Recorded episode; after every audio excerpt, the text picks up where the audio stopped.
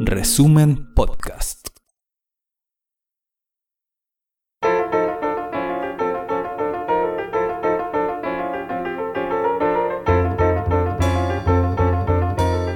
Resumen.cl presenta La crónica de Ruperto Concha. Después de una pausa de 50 años, Estados Unidos anunció su retorno rumbo a nuestro poético satélite natural, la Luna. Se trata del programa espacial Artemis, que apunta a llevar seres humanos a explorar y explotar las posibles riquezas que estén más allá de nuestro planeta. Por ahora es la Luna, luego podría ser Marte o la Luna Europa de Júpiter. El miércoles pasado, 16 de noviembre, a un cuarto para las dos de la madrugada, un cohete gigante de 5.000 toneladas y 119 metros de alto comenzó a elevarse rugiendo en la base espacial Kennedy, en el Cabo Cañaveral de Florida, Estados Unidos. Era el transportador espacial Starship, fabricado por la empresa SpaceX, de propiedad del célebre requete multimillonario Elon Musk, quien le rendó sus servicios extraterrestres a la NASA por la módica suma de 35 mil millones de dólares.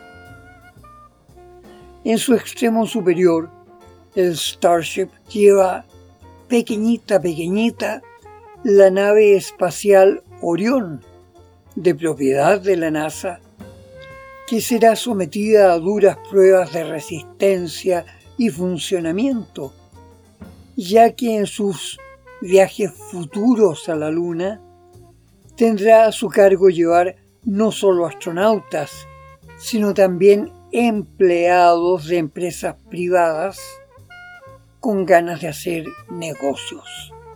Pero la navecita Orión, al menos por ahora, no va a alunizar. Esta es la primera etapa del programa Artemis, solo en la tercera etapa, que en principio sería en tres años más, bajarían los primeros seres humanos. Orión se mantendrá en órbita y solo Starship tendrá a su cargo llevar y traer a los humanos hasta y desde la superficie lunar, en el polo sur de nuestro satélite. Pero se espera que ya en 2027 haya una dotación permanente de un número considerable de personas trabajando allí.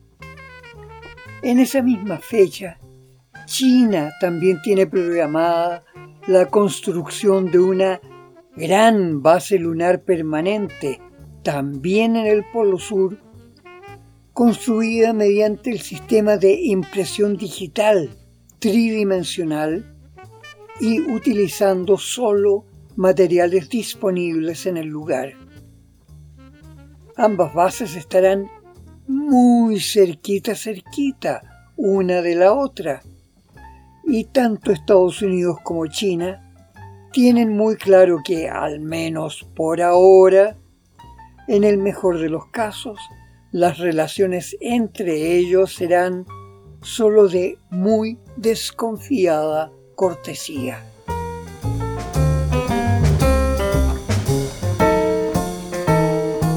Lo que resulta casi irónico es que en este nuevo salto de la humanidad hacia un destino interplanetario, se está produciendo justo en un momento en que las naciones de la Tierra están sufriendo un descalabro social, económico, ecológico y político ya imposible de ocultar. Jamás antes, en cinco mil años de historia escrita de la humanidad, los seres humanos habíamos tenido tanto poder a disposición de nuestros gobernantes. En los últimos 50 años, las ciencias y las tecnologías han acumulado más poder y más avances que en los mil años anteriores. Ya se está perfilando la inauguración de fábricas completas en todos los rubros que tendrán prácticamente toda su actividad productiva automatizada mediante aplicaciones de inteligencia artificial y con ello suprimirán el 80% o más de todos los puestos de trabajo humano. Es decir, se producirá una ola de cesantía precisamente en momentos en que la población humana llegó a los 8 mil millones de habitantes y sigue con un aumento de la población de 80 millones más cada año. En África y gran parte de América Latina, el aumento de la población ha invadido hasta los últimos rincones de tierra disponible para el cultivo. Y por supuesto hay una masa creciente de personas que tiene que emigrar hacia cualquier lado para sobrevivir.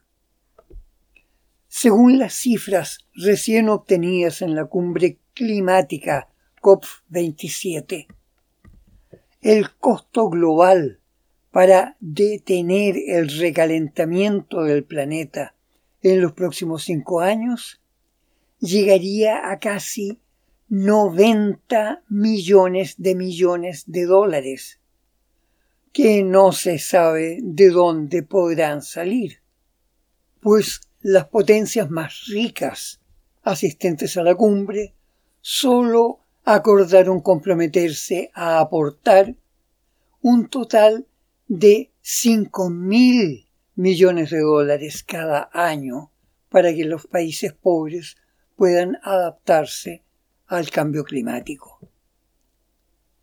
En tanto, una sequía desastrosa en todo el oriente de África tiene a más de 100 millones de personas en situación de hambruna extrema, próxima a la muerte.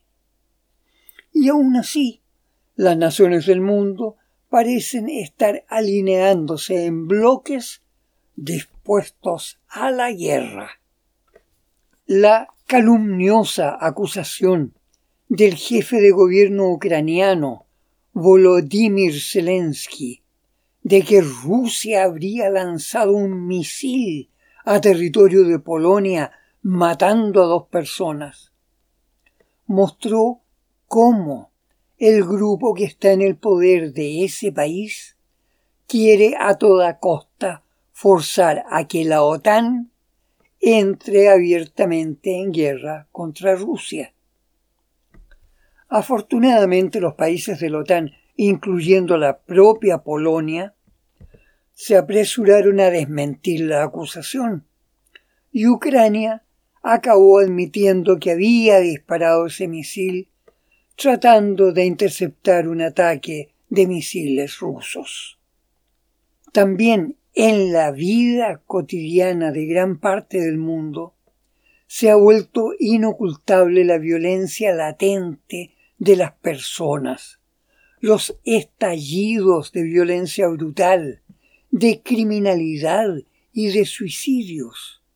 Nos dan evidencia de que en estos momentos de avances tecnológicos admirables, la humanidad parece estar odiándose a sí misma. Es esta fracasada humanidad terrestre la que pretende establecer contactos culturales con civilizaciones de otros mundos. ¿Acaso no nos damos cuenta de que los extraterrestres, si es que existen, quizás podrían encontrar que los humanos somos repugnantes?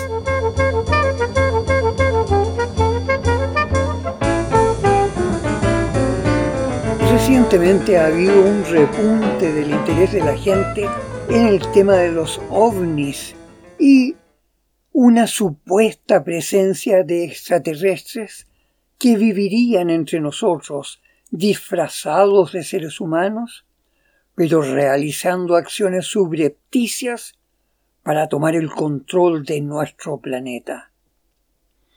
Incluso en los últimos meses se ha acusado al gobierno de Estados Unidos de estar ocultando hechos que demostrarían los avistamientos de ovnis y que confirmarían la presencia de alienígenas en nuestro planeta. Según informó la Fuerza Aérea de Estados Unidos, fueron reportados e investigados 12.618 avistamientos. De todos ellos, solo 701 quedaron realmente como inexplicables. La propia Fuerza Aérea de Estados Unidos mostró algunas filmaciones captadas por radar de imágenes luminosas realizando maniobras imposibles y que resultan inexplicables y por lo mismo se ha deducido que esas filmaciones no corresponden a objetos materiales sujetos a las leyes de la física. No, no serían superaparatos voladores, sino quizás entidades electromagnéticas o luminosas desprovistas de masa. O sea, esos supuestos extraterrestres, disimulados, mentirosos, codiciosos y malintencionados, tan parecidos a nosotros, simplemente no existirían. Pero ¿significa eso que simplemente no hay extraterrestres en ninguna parte? ¿Por qué en más de 50 años de enviar señales al espacio por emisiones de radio, jamás hemos obtenido una respuesta? ¿Cómo es que en estos momentos en que nuestra tecnología nos permite ver y percibir objetos a millones de años luz de distancia, no hemos visto ni una sola señal que sea indicio de alguna civilización o siquiera de alguna clase de vida en todo el universo? ¿Será que estamos absolutamente solos.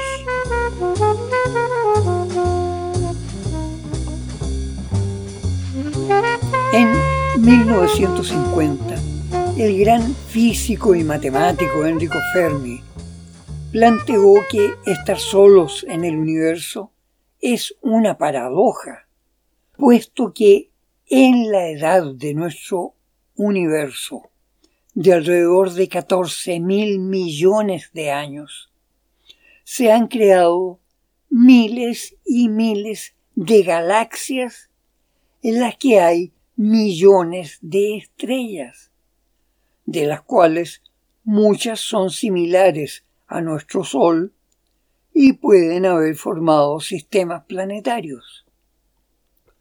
Nuestro Sol tiene 4.603 millones de años. Y en nuestro planeta, la vida apareció hace alrededor de mil millones de años.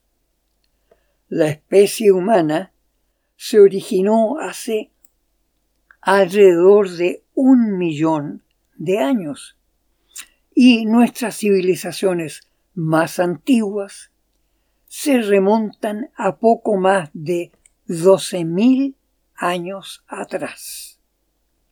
O sea, durante decenas de miles de millones de años, nacieron estrellas y sistemas solares, algunos de los cuales deben haber sido similares al nuestro. Y en esa enormidad de tiempo, esas civilizaciones habrían tenido tiempo de evolucionar por decenas de miles de años a su máxima percepción posible, superior a nuestra civilización, que en comparación estaría todavía en su etapa infantil. También esas civilizaciones pueden haber envejecido y muerto como la especie de seres vivos que las crearon. ¿Cómo es entonces que no hay ningún rastro, ni reciente ni antiguo, que sugiera que alguna vez existió, aunque haya sido hace miles de millones de años? Una civilización, rastros que sin duda lo captarían nuestros instrumentos de detección en ondas electromagnéticas.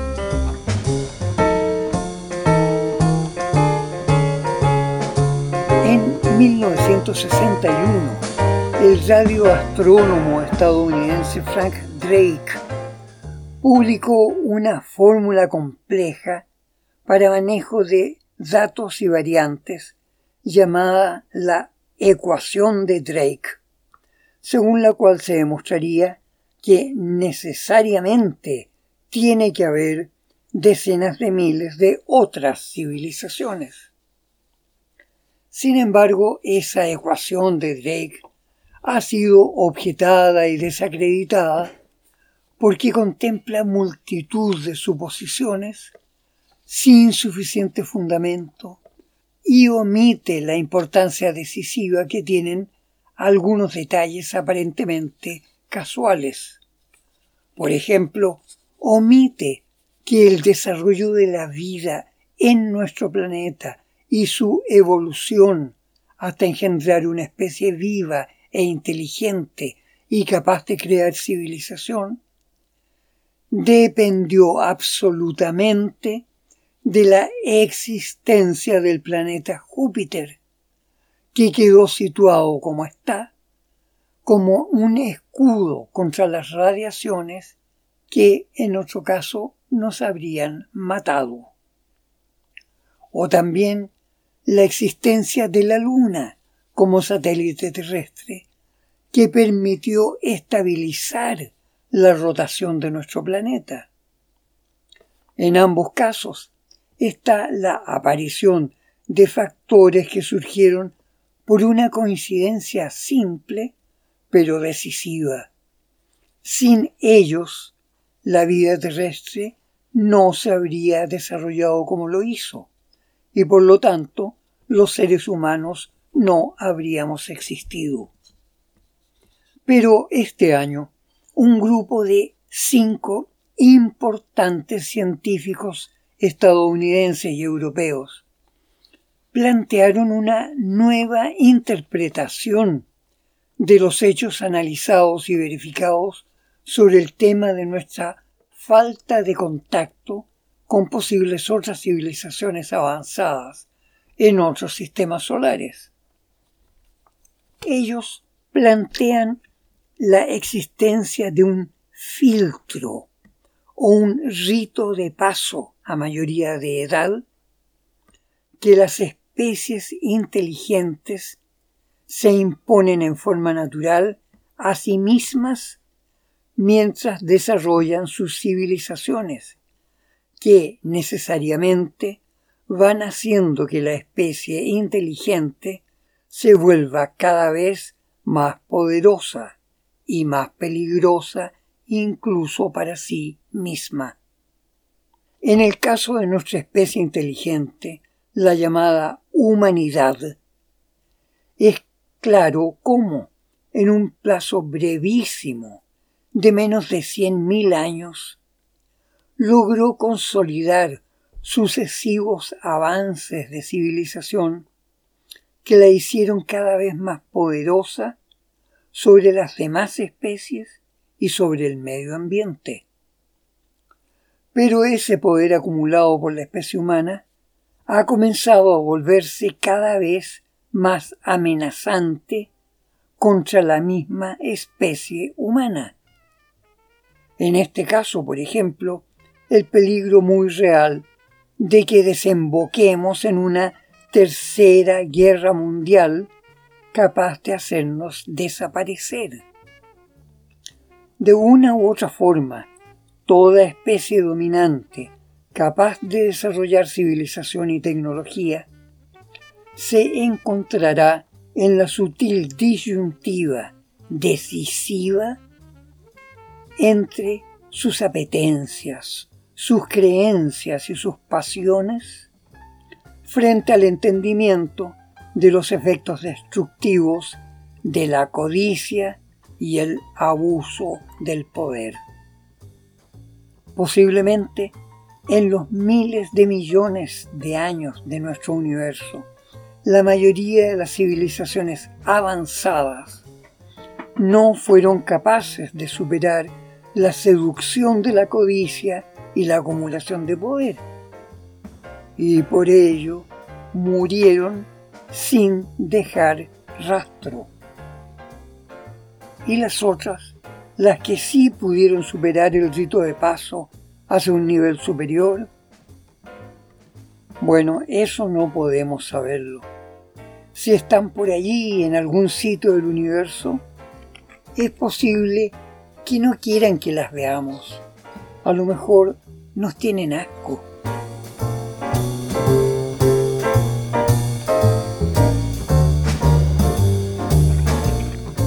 Creer es un acto demasiado básico para aceptar o rechazar las emociones que la realidad nos provoca a través de nuestros sentidos. Pensar no se opone a creer, pero sí nos exige limpiar las turbiedades emocionales que nos impiden percibir la realidad en su sencilla desnudez y en sus efectos. Estamos en una época en que muchos líderes violan los derechos humanos bajo la apariencia de estar defendiéndolos. La codicia no es una virtud, es la deformación de esos sencillos apetitos que incluso los cachorritos aceptan con buena salud. He traducido el documento de esos hombres de ciencia y los tengo a disposición de quien me los pida. Hasta la próxima gente amiga, cuídense, hay peligro. Pero quizás todavía se podrá hacer algo.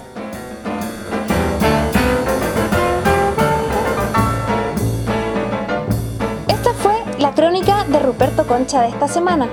Revisa más contenido en nuestro sitio resumen.cl y síguenos en redes sociales.